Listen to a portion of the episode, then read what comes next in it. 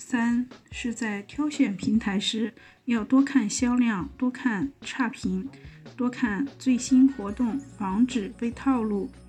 四，减少自己信息的暴露。你的每一次搜索以及搜索的频率、程度和时间，每一次收藏，每一次浏览，每一次购买，都会记录在个人账号之中。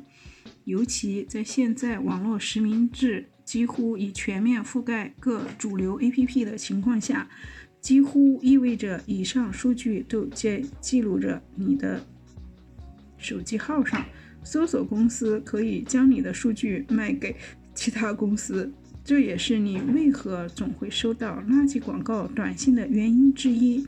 减少自己信息的暴露，不使用购物类 APP，而是使用网页进行浏览以及购买。例如，苹果自带的 Safari、Google 的 Chrome 浏览器都有无痕模式，开启后确实能让你的信息暴露的更少一点。五。谨慎勾选手机权限，无论是 iOS 还是安卓系统，几乎每个 APP 在第一次打开使用时都要跳出弹框，请求地理位置、麦克风、摄像头、相册、通知推送的权利。有的会请求开放通讯录，有的软件会在漫长的使用生涯中不断跳出提醒。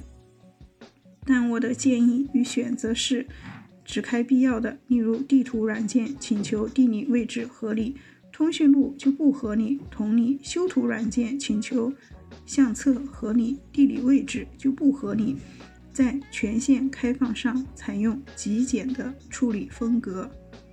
六，购买时货比三家或者换台设备，实在需要购买又不得不搜索时，可以用本机。